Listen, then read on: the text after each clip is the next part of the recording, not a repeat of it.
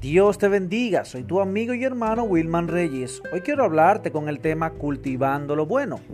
Y es que técnicamente hay tipos de conversaciones y temas que con frecuencia sostenemos que no siempre nos edifican y que no aportan valor a nuestra relación con Dios.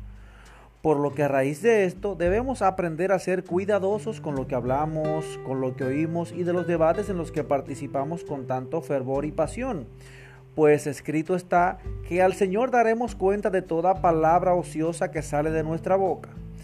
De modo que tratemos siempre de que nuestras palabras sean de edificación, de gracia, de prudencia y llenas de sabiduría. Pues como dice Primera de Corintios 15:33, no erréis, las malas conversaciones corrompen las buenas costumbres. Que Dios te bendiga hasta una próxima ocasión. Bye bye.